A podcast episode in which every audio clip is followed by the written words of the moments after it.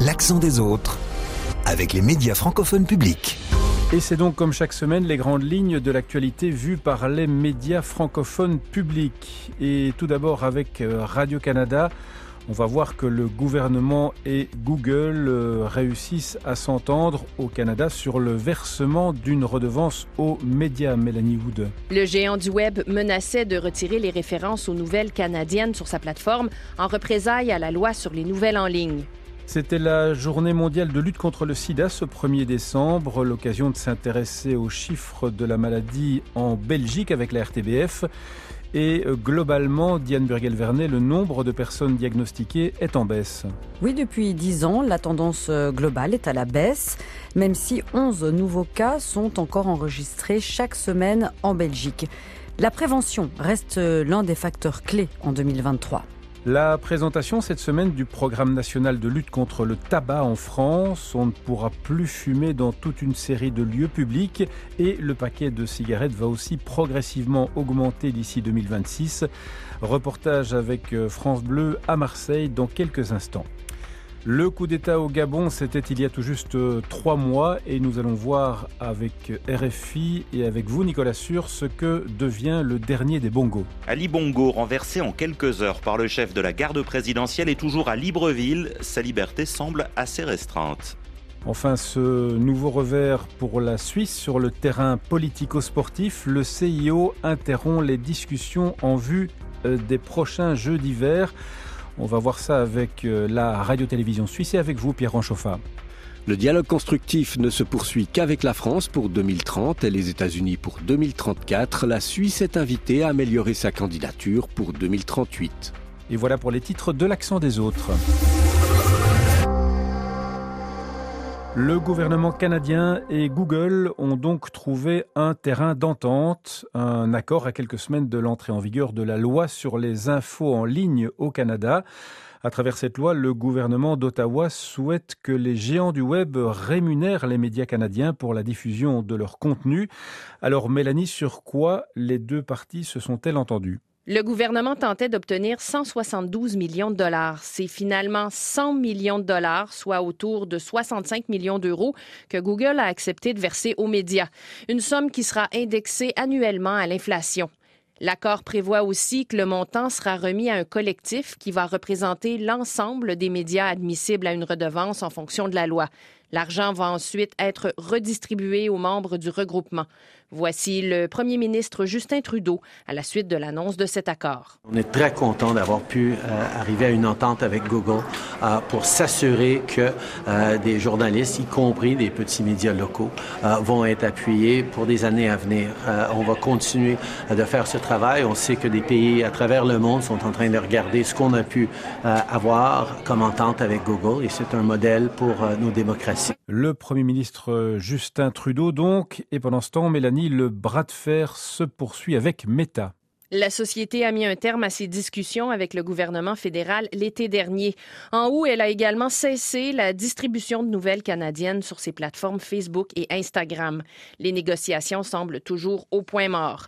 Je rappelle qu'en vertu des critères établis, la loi sur les nouvelles en ligne s'applique aux plateformes numériques qui comptent 20 millions d'usagers mensuels uniques et qui enregistrent des revenus annuels d'un milliard de dollars. Seuls Google et Meta répondent à ces critères.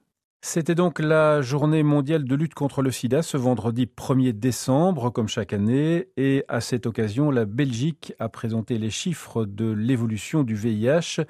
Euh, globalement, Diane, on enregistre de moins en moins d'infections. L'an dernier, 597 personnes ont été diagnostiquées positives, alors c'est une augmentation par rapport à 2021, mais attention, il faut relativiser.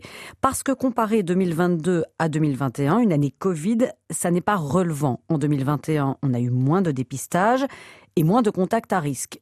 Du coup, si on compare 2019 avant le Covid et 2022, les nouveaux diagnostics VIH baissent. Oui, sauf dans certains cas. Oui, sauf euh, pour euh, les hommes qui ont des rapports avec des hommes et qui ont entre 20 et 30 ans. Et sauf chez les femmes hétérosexuelles venues d'Afrique subsaharienne.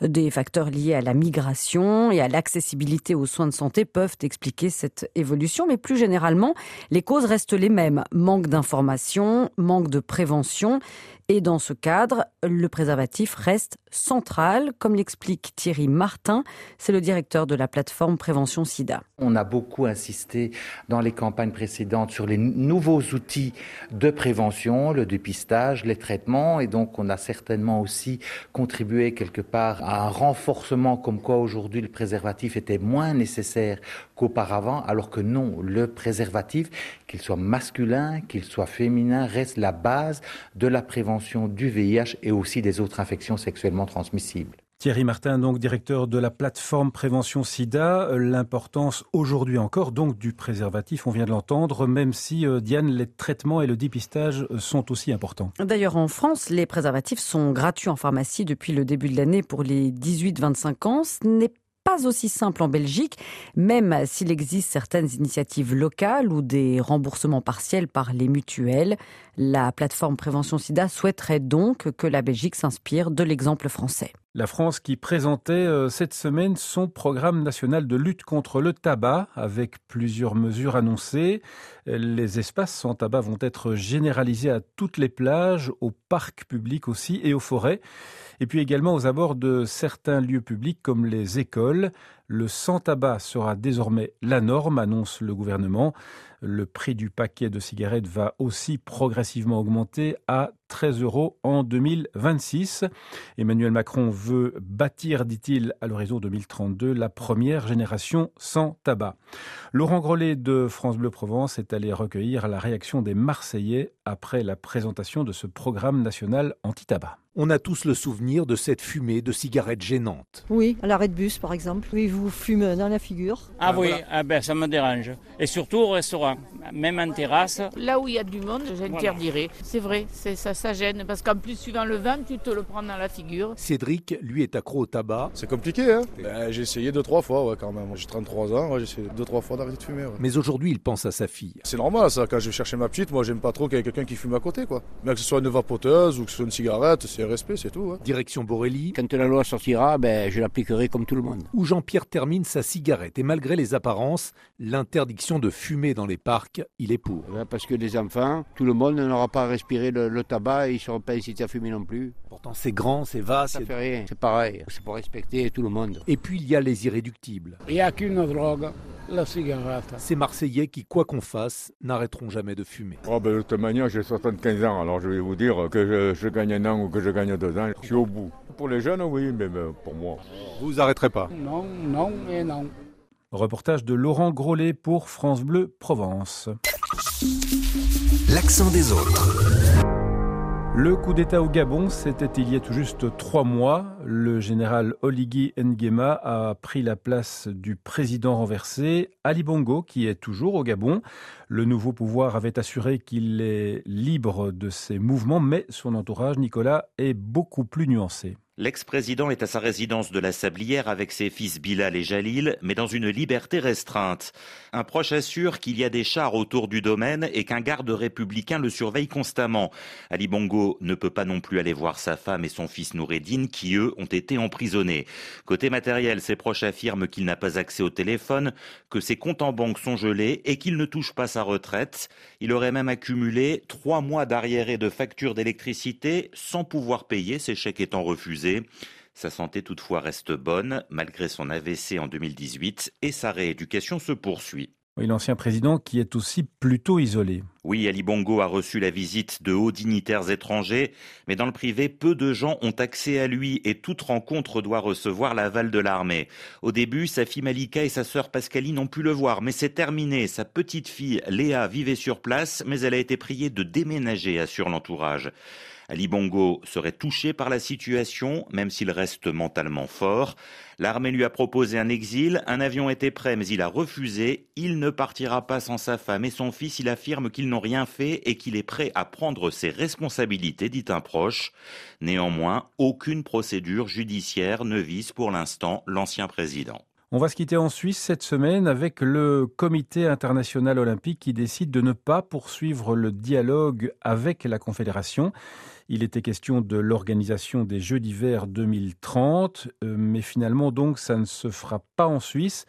Et euh, Pierre, c'est une grosse désillusion pour votre pays. Oui, fort de la volonté du CIO de revenir à des Jeux olympiques durables et à taille humaine, la Suisse pensait avoir trouvé la bonne formule avec des Jeux éclatés dans tout le pays au sein d'infrastructures existantes. Mais voilà, le projet est retoqué. Les discussions se poursuivent uniquement avec la France pour 2030 et Salt Lake City pour 2034. Adolphe Guy, ancien ministre des Sports très impliqué dans les relations avec le CIO, était sous le choc quelques minutes après l'annonce de cet échec. C'est très difficile à comprendre cette décision étant donné que le CIO aimerait réaliser une nouvelle idée en ce qui concerne les Jeux et maintenant c'est une claque pour la Suisse. Une claque faute d'engagement suffisant des autorités fédérales. Le directeur exécutif des Jeux au CIO, Christophe Duby, le dit en termes diplomatiques à propos de l'actuel ministre des Sports. Viola Amert s'est exprimé aussi en disant que le travail d'étude allait commencer. Mais c'est vrai que l'engagement que l'on a au niveau de la France et des États-Unis était peut-être un tout petit peu plus marqué. L'argument n'a pas été cité explicitement, mais les référendums populaires qui ont bloqué deux projets précédents créent aussi de l'incertitude. Le CIO ouvre quand même la porte pour 2038. Il ne négociera qu'avec la Suisse. La ministre des Sports, Viola Amert. Ça veut dire qu'on est en pole position, mais ça ne nous dispense pas de continuer avec le travail pour le dossier, parce qu'on doit vraiment présenter un dossier extrêmement bien préparé. Mais pour Patrick Clastre, historien à l'Institut d'études du sport de l'Université de Lausanne, ce sont d'abord les politiques qui doivent se montrer plus offensifs à l'international. Il faut embarquer l'ensemble de la diplomatie helvétique et du pouvoir confédéral avec des alliances passées à l'international. Voilà, il faut passer la vitesse supérieure, je pense, côté suisse maintenant.